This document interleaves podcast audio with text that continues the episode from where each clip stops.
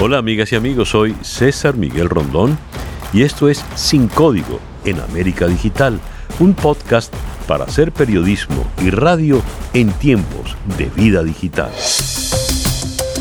Para el día de hoy, Tiempos Recios de Mario Vargas Llosa. El señor Vargas Llosa a los ochenta y tantos, creo que son 83 u 86 años ya, acaba de publicar una novela que le ha gustado por primera vez en mucho tiempo, tanto al público como a la crítica. Ciertamente el premio Nobel peruano es un autor prolífico, eh, no para de escribir, no solo literatura, también 83 eh, años me, precisa acá Alejandro, eh, escribe no solo literatura, ensayos y columnas periodísticas prácticamente semanales. Pero desde la fiesta del chivo, publicada hace 19 años ya, no había tenido éxito con una novela, y esto ocurre con Tiempos Recios, que precisamente vuelve, vuelve sobre hechos históricos de la política latinoamericana, de la política del Caribe, y hasta el chivo, léase eh, eh, Rafael Leonidas Trujillo, aparece también en esta novela. Para comentarla, eh, he invitado a dos destacados narradores venezolanos. Él es, para muchos, y me incluyo en esa lista, el principal narrador mm, de, de, Venezuela en los momentos actuales. Ha sido acreedor de dos premios tan importantes como el premio Herralde y el premio Tusquets. Me refiero a Alberto Barrera Tisca. Alberto, bienvenido a este espacio en el día de hoy. No, muchas gracias por la invitación, César, y encantado de poder conversar con contigo y con Karina sobre, sobre este libro. Y la otra es Karina, la más joven de nuestras narradoras, quien ha tenido un, un éxito total con su ópera prima. Antes de que la pudiésemos leer, ya había eh, logrado seducir a editores de en todo el mundo y en todas las lenguas posibles. Tiene creo que 22 traducciones con esa magnífica novela que se ha titulado en castellano La hija de la española y que en, los otros idiomas han coincidido por razones editoriales en bautizarla como Una noche en Caracas. Karina Sainz Borgo. Karina, gracias por acompañarnos en esta conversación. Gracias a, gracias a ti, César, por invitarme. Iba a ser un gusto hablar con Alberto de, una buena noticia, porque esta novela es una buena noticia, la de Vargas Llosa, es una magnífica noticia. Bueno, ya que te has adelantado, comencemos contigo. ¿Por qué es una buena noticia, Karina? Bueno, porque bueno, yo creo que, que, tiempos recios, eh, y me perdona Alberto por, por, coger ahí la palabra de primera, lo siento, pero es que me pudo la emoción. Tiempos recios, de verdad que bueno, que además que debe su título una frase de Santa Teresa tiene lo mejor de Vargas Llosa, desde mi punto de vista. Vargas Llosa recuperó sus mejores elementos, desde diálogos cruzados de una conversación en la catedral, los planos y los saltos temporales de sus mejores novelas, la amargura de la historia de Maita, la maestría de la, fe, de la fiesta del chivo. Bueno, eh, está ambientada en, para, para situar a los, a los, quienes oyen este, este espacio, está ambientada en la Guatemala del 54, ¿no? Y narra el golpe militar que, que lleva a cabo Carlos Castillo Armas, Castillo Armas, perdón, y auspiciado a través de la CIA para derrocar al gobierno de Jacobo uh, Arbenz, un personaje trágico y fugaz, ¿no? Que intentó poner en marcha la democracia liberal en Guatemala y ese fue como su gran, su gran pecado, ¿no? Eh, y, justo por eso terminó acusado de comunista por la administración de Eisenhower, ¿no? A través de un personaje muy oscuro, eh, bueno, uno de ellos, que es Sam, Sam un publicista con el que contacta la United Fruit Company para esparcir propaganda contra Arbenz, porque tenía leyes antimonopolio, bueno, en fin, o sea, eh, Vargas Llosa le regala al, lector una serie de cosas que me parecen estupendas. O sea, desde que, desde que la gente se va a encontrar con Johnny Aves, con el, con el asesino predilecto de Trujillo, que ya aparecía en la fiesta del Chivo, hasta que de repente va a empezar a ver no cruces y cameos como un poco el Che Guevara, ¿no? En, una, en, los años 50 de un siglo XX convulso, ¿no? A las puertas de la Guerra Fría. O sea, Vargas Llosa se puso ambicioso y consiguió una novela estupenda desde mi humilde punto de vista, porque yo tenía desde cinco esquinas y, un hombre, y, o sea, las últimas dos, de la niña mala para acá, yo no, no había conectado y creo que Vargas Llosa, eh, vamos, nos ha, nos ha dado un novelón, o sea, nos regala cosas como Marta Borrero, porque además es una novela que está contada en distintos tiempos y, y bueno, y habla de una ambición técnica que yo creo que Don Mario no nos mostraba desde hace muchas novelas atrás. Bien, ¿compartes tú el entusiasmo de Karina? Le pregunto a Alberto Barrera. Eh, yo comparto el, entusiasmo, eh, no sé si tanto, digamos, ¿no? Este, me parece que, que realmente Vargas Llosa sí regresa eh, a, a, sus, a sus temas, regresa también a intentar recuperar las destrezas narrativas, es decir, eh, es cierto que desde la fiesta del chivo, este, su, sus novelas... Um, casi todas sus novelas, yo diría que, bueno, El Paraíso, Travesura, El Sueño del Celta, habían, habían sido un poco como fallidas, ¿no? Y en esta, y en este libro, este, hay, hay ambición, como dice Karina, digamos, yo a veces siento que, que por supuesto, pero ahí está el tema de la edad, también lo puedo comprender, digamos, ¿no? Este, mm, no está tan lograda y hay como más descuido, menos fuerza que en, en los otros libros, eh, pero creo que, que, que hay hay, algo que, que sí me resulta como muy apasionante y que me parece muy interesante, que es esa la fidelidad de Vargas Llosa a, a la polémica y a sus propios mm. este y a sus propios desafíos como personales. A mí parece que Vargas Llosa regresa a eso y a mí eso me interesa mucho, es decir, que un hombre que se ha derechizado en términos de la opinión con los años, digamos, ¿no? Se proponga hacer una novela eh, donde la CIA queda responsable de un gran error en América Latina y la invasión a, a, Guatemala, me parece a mí como sensacional. Me, me reconcilio un poco con esa figura polémica y valiente de, de, de Vargas Llosa. Y yo creo que eso puede ser además desconcertante para muchos lectores, ¿no? Para muchos que tienen una, una visión este, ya desde, desde, desde el Vargas Llosa como mucho más ligado al a, pues, a, la derecha de la derecha, para decirlo de esa manera, pues, ¿no? Entonces, que, que Vargas Llosa resulte desconcertante, eso me gusta muchísimo. Eh, yo sentí en la novela por algunos momentos el peso de la información. ¿No? Que era algo que yo creo que Vargas Llosa manejaba antes, quizás como mejor y con más libertad pero sigue teniendo como, como pues una gran maestría, tiene estos personajes que son este conmovedores porque no son, no están esquematizados, ¿no? Eh, te presenta el horror, pero también dentro de ese horror, ese horror es capaz de conmoverte con, con elementos de la miseria humana. Yo creo que, que eh, en ese sentido sí hay un, una vuelta como a lo mejor de del Vargas Llosa narrador que de hecho, si me permiten, eh, sí, hay una cosa, un, apunte muy que en eso estoy muy de acuerdo con, con Alberto, que es que yo creo que esta novela no le va a gustar ni a los liberales ni a los de izquierda, porque, porque salen todos un poco fuera de foco, en el sentido de que realmente el, proyecto liberal de Arbenz lo, lo boicotean los propios estadounidenses porque no les conviene un país tan tan legal no y con tanta y con tanta ambición no desde la implantación de la socialdemocracia y yo creo que sí, que si en conversación en la catedral Vargas se intentaba contestar la pregunta sobre cuándo se jodió el Perú, aquí plantea un poco la pregunta de cuándo se jode América Latina. Eh, porque plantea esto como, como un prólogo a lo que va a venir. Sí, hay algo, hay algo interesante, ¿no? Eh, y uno no puede, en los últimos tiempos, ver las cosas, sea un libro, sea una película, o sea una simple conversación, un café, con ojos muy, muy venezolanos, ojos de este desconcierto venezolano que nos ha tocado vivir.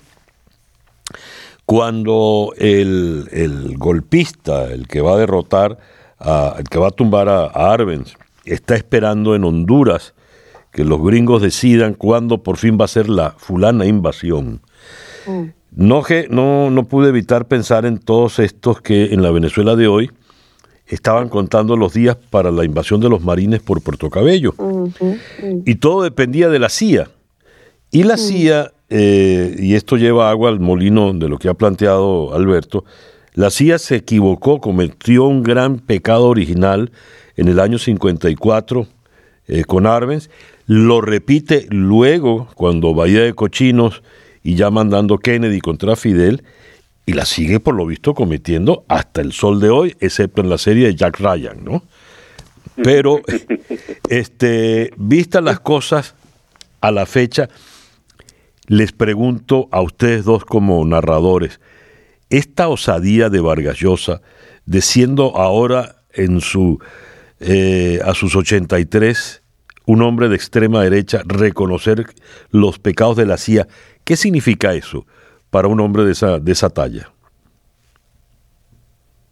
¿Quién se atreve? Bueno, yo, yo, yo, yo, bueno, yo, yo no, yo, yo me había quedado calladita porque había salido a hablar como una loca. no, adelante, Karina. Me va, a dar un sombrerazo. Pero yo, a mí lo que me parece interesante, primero, es que creo que, que hay un gesto de una, sí, coincido contigo en que hay una cierta eh, digamos, valentía y, en señalar esto, pero lo que más me gusta es que eh, eh, Vargallosa de alguna manera plantea cómo, cómo elige, es decir, cómo se elige lo peor, ¿no? Porque supuestamente lo, lo ha comentado el propio Don Mario, que, que, tres cosas le pidió Trujillo a Castillo Armas, ¿no? Cuando lo, cuando lo ayuda, la CIA también a, a, a derrocar y llegar al poder. Que, lo invite, que tuviera una invitación oficial a Guatemala, ser condecorado con la orden de, de tal que además es el, el máximo grado, hasta entonces solo la había tenido Somoza, y que le entregara al general dominicano Ramírez Alcántara, ¿no? que estaba refugiado en Guatemala. El Castillo Armas no hizo ninguna de las tres. No, entonces, eh, de alguna u otra manera, la, la, la, la, gasolina que está, que pone en marcha la novela es la venganza de Trujillo contra el militar guatemalteco, pero realmente plantea una gran miopía ¿no? de Estados Unidos con respecto a quiénes usaba y cómo los usaba. ¿no? Uh -huh. O sea, era realmente que, que, yo creo que cuando el lector avance en la novela lo, lo va a poder percibir pero sin duda hablan de una, de una, una, terrible falta de puntería y sobre todo que es un, es un publicista, el que, el que funciona como, como el que diagnostica, ¿no? A través de United Fruit eh, todo está más, hay como una justicia divina, ¿no? En la forma que muere el traidor o el golpista. Entonces yeah. es muy extraño, hay una cosa ahí de, de una miopía tremenda. Les pregunto a ustedes como, como narradores eh, por dos personajes magníficos. Uno, por supuesto, eh, Johnny Aves, el, el esbirro, sí que siento se, se, roba buena parte del atractivo. Y el otro, esta Miss Guatemala, que nunca lo fue, que mm. Caí en la trampa como lector porque yo pensé, este es de los personajes que inventó Vargas Llosa, y resulta que al final, en el epílogo, nos enteramos que ella fue de verdad, verdad, y lo sigue No siendo. hagas spoiler, César, no hagas spoiler. No, no, no, no hago el spoiler, pero, pero, en fin.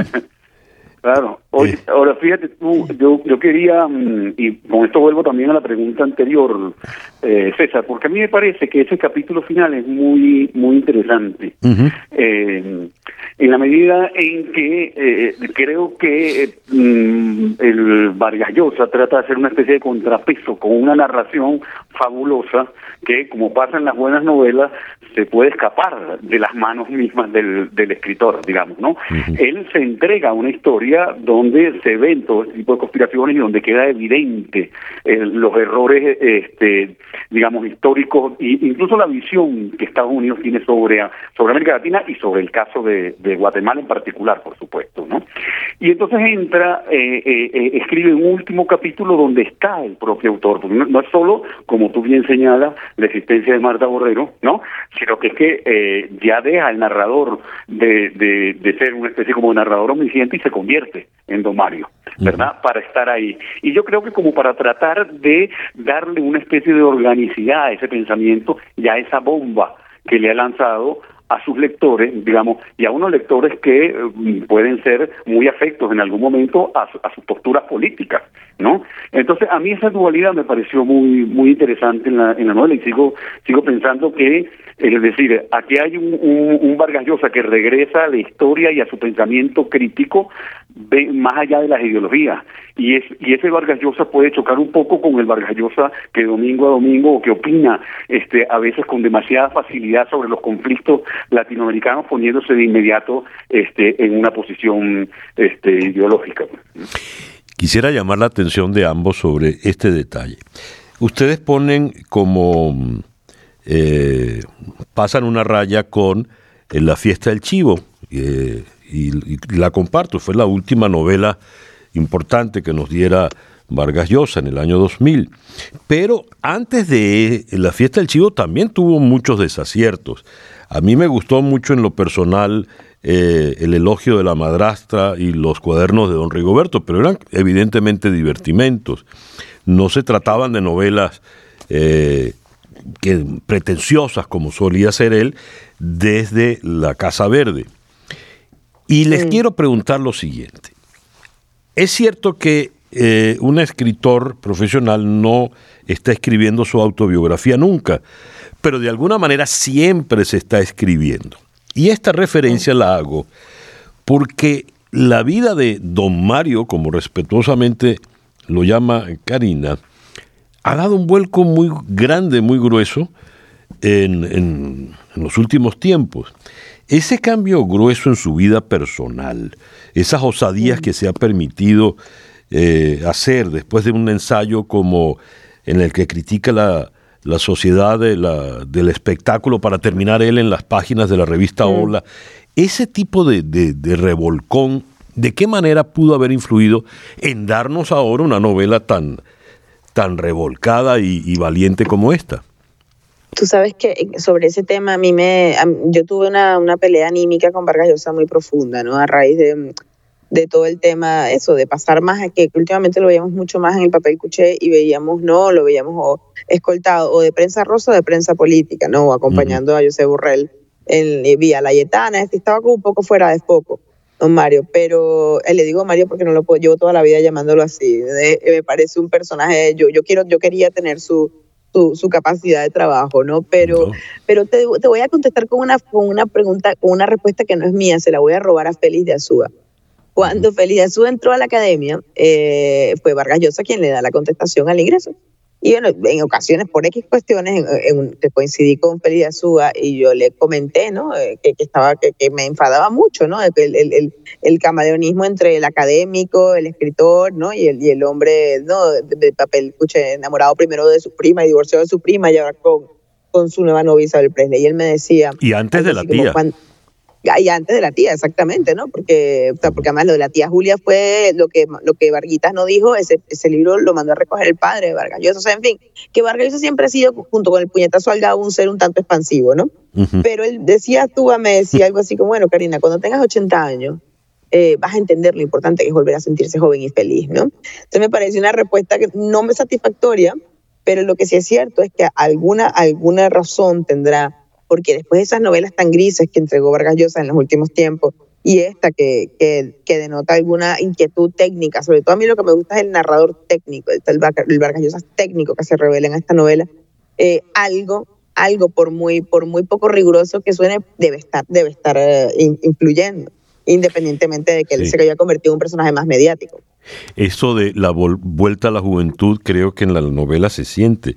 Para mí esta es una novela joven es una novela que tiene la osadía de las que él eh, hizo en, su, en sus tiempos jóvenes. ¿Cómo ves todo, todo, tú todo esto, Alberto? Pues sí, yo sí siento, este, claro, además, ojo, hay, hay, hay, algún regreso también a este mundo de lo, de lo sórdido también, ¿no? Ligado a las conspiraciones, a la historia, a lo militar, a lo masculino, en algunos casos, digamos, y creo que este personaje de, de Johnny Aves García, por supuesto, ¿no? El peso que, que, que tiene argumental, pero no solo eso, sino el abordimbre que hace Vargas Llosa con él en este juego de volver a, trabajar sobre diálogos de personajes, personajes que conversan en un bar, ¿no? Este, todo, toda, toda la cosa sexual que tiene eh, eh, Johnny como, como pulsión masculina. Creo que también ahí hay también como una búsqueda del, del propio Vargas Llosa en, regresar a, a, pasiones anteriores, digamos, ¿no? Este, en, en, posiblemente en más de una dimensión, digamos, ¿no? Este, y, y creo que lo hace de la mejor manera. Y también creo que esta relación que tiene un poco, eh, este, que establece, que la historia se lo permite, con, con Dominicana y con Trujillo, también lo devuelve a, algo que fue, y él lo sabe y lo tiene que saber, su último gran éxito literario, digamos, en términos de público y en términos de crítica, ¿no? Entonces, este, yo creo que también por ahí puede, puede, haber un movimiento de parte de, de Vargas Llosa. Se permitió un momento de locura pues gracias bueno, a Dios, bueno, un buen momento de locura para él, para exacto. nosotros, digamos. da, da, gusto volver a, a, a, disfrutar de Mario Vargas Llosa, da mucho gusto, de verdad. A mí por lo menos me parece que, que coincido con Alberto y además tiene, tiene, comparte con la fiesta del chivo esos finales medio inesperados, medio, claro, el final de la fiesta del chivo era un poco tosco, y un poco eh, avasallante y este lo que tiene es el efecto sorpresa, pero, pero sin duda que es una buena noticia. A ver, eh, ya como última pregunta, este, siendo ustedes escritores profesionales, no, no pueden evitar leer la novela con criterios profesionales. Este, eh, Karina ha hecho hincapié en, esos tiempos quebrados, los diálogos mezclados. Eh, Alberto ha hecho observación sobre eh, de repente el exceso de información le ha quitado algún dinamismo en alguna parte o la otra, en fin. Pero eh, ese es el oficio que ustedes eligieron en la vida o, o, el oficio los eligió. Pero en todo caso no pueden evitarlo al leer. Como escritores profesionales, una lectura como esta, de una novela como esta, Tiempos Recios, les marca, les obliga, les, les limita, les incita, les invita? ¿Qué les producen ustedes profesionalmente hablando? Otro no sé, Vargas es un gran narrador de arquitectura. O sea, yo, yo, a mí me distraen otros, de otros escritores de Vargas Llosa, elogio su capacidad de, de, generar arquitectura. Es como la Casa Verde, ¿no? Cómo esa novela no se caía, ¿no? Que era mi gran pregunta cuando yo la leí pero sin embargo, Vargas Llosa lo que es, como yo siempre lo digo, como pasará, presento mis respetos, pero en mi caso yo estoy más obcecada con la prosa, quizás porque tengo menos experiencia como narrador y, me distrae, ¿no? Los fuegos artificiales de la prosa o la resequedad de autores de otros autores como como no, lo sé yo no no no eh, Vargas, siempre es un gesto de respeto para mí y, que es un autor que aprecio y, que me enseñó muchas cosas en su momento no ¿Y para ti, Alberto? A mí, a mí, digamos, a mí, el, digamos, el, el lenguaje de, de, esta novela no me sorprendió, este, pero tampoco Vargas Llosa ha sido un preciosista ni, ni, ni un narrador de grandes mm, hallazgos como literarios de momento, pero sí, él, tiene una capacidad en la construcción de atmósferas, digamos, ¿no? Y, y, en, y en la construcción, en el acercamiento y la descripción de estos personajes eh, que son oscuros, nefastos y muy ligados a lo que conocemos como historia latinoamericana, que a mí me, me asombran eso. Más que la técnica, que yo pienso que en esta novela, aunque la recupera con respecto a las recientes, pues yo siento que sí está muy lejos de lo que fue la, la, la fiesta del chivo, o pienso, mm, no sé, a mí la guerra del fin del mundo me sigue pareciendo pues una obra magistral mm. eh, este de, de Vargas Llosa. Entonces, ahora, tampoco me quiero meter con eso porque también que alguien escriba una novela y un proyecto como este a los ochenta y pico de años me parece maravilloso. Entonces, y, siento que puede ser normal que algunos detalles de su técnica este pues no estén tan fuertes y vigorosos como antes. Yo lo que decía con respecto a la información es que en algunos momentos sentí que estaba mm, como puesta sin el cuidado y sin la atención suficiente. Es decir, tiene un capítulo con una enorme información de contexto que, eh, que suena más a periodismo que a literatura, digamos, para decirlo en esos términos. Muy bien. Karina, estuviste a punto de decir el nombre de dos escritores que te seducían y te conteniste, te contuviste. ¿Por qué? Sí, porque me voy a volver muy cansina. Parezco que tengo una, una iglesia de Coetze, que siempre lo pronuncio mal, además lo pronuncio como se escribe. Lo que es mi iglesia de Coetze, que además es como yo no puedo, tengo, te envuelvo a él mucho, que además me, me, lo, me introdujo en Coetze Alberto Barrera. Cuando Alberto Barrera me dijo, busca desgracia, eh, a mí me cambió, me cambió muchas percepciones en la forma de escribir. Estaba bastante más joven eh, y, me puede, ¿no? Y, ahorita tengo uno que en la línea que yo no había leído a Malaparte, uh Malaparte, y, y ahorita que estoy mucho en esa escuela italiana, eh, me está gustando muchísimo toda la enajenación de Malaparte y creo que me estoy desviando mucho hacia la violencia, pero, pero sí debo decir que, que son dos de los que de los que me tienen ahora trabajando con, en la mina, no bajando a la mina. Ya, ¿y a ti quién te tiene eh, seducido en estos momentos que has leído de no, yo no, ah, ¿Qué? ¿A ti qué, qué, has leído de interés que te tenga seducido en este momento, Alberto? Pues estoy leyendo a un narrador mexicano que me parece muy interesante, que me gusta, que se llama Carlos Velázquez. su último libro de cuentos se llama Despachador de Pollo Frito. Él es un, narrador muy interesante. Yo recomiendo muchísimo un libro que se llama La, la Marrana Negra de la Literatura Rosa y hay otro que se llama La Biblia Vaquera, todo publicado por la editorial Sexto Piso. Es, es como el, un, narrador que ha reinventado eh, la literatura del narco mexicana de manera moderna y muy interesante. Bueno, Carlos Velázquez. estaremos pendientes de esos autores. Muchísimas gracias a ambos. En pura ciudad de M. Karina en Madrid, Alberto en México y yo en Miami, así que por Vale, algo empezamos perfecto. a escribir. Karina, mil gracias por, ¿eh? mil gracias por haberte sumado a esta conversación y habernos regalado estos minutos y, y estas ideas tuyas. Gracias a ti, César, por la invitación. Don Alberto, muchísimas gracias, porque si ella llama a don Mario, yo también voy a empezar así, don Alberto. es una, es una forma no de lo voy a quitar envejecimiento nunca expreso, voy a reclamar. No me lo voy a quitar. No, muchas gracias a ti, César, y un gusto hablar contigo y contigo también, Karina. Buenísimo. Sí, fuerte abrazo, Alberto. Igualmente. Muchos besos, Karina. Muchos besos para ti también. Y ojalá podamos vernos pronto y que no sea, como definió Karina al principio, antes de abrir el micrófono, este juego de la gallinita ciega. En Madrid, Karina, Karina, Sainz Borgo, la eh, exitosa autora, la escritora de esa magnífica novela La hija de la española, y Alberto Barrera Tisca, cuya última novela, Mujeres que Matan, es altamente recomendable, como también lo es La enfermedad, Patria o Muerte, etcétera, etcétera, etcétera. Gracias a ambos y gracias a ustedes, queridos amigos. Y bien, así hemos llegado al final de nuestro podcast por el día de hoy. Esto es Sin Código en América Digital, un podcast para hacer periodismo y radio en tiempos de vida digital.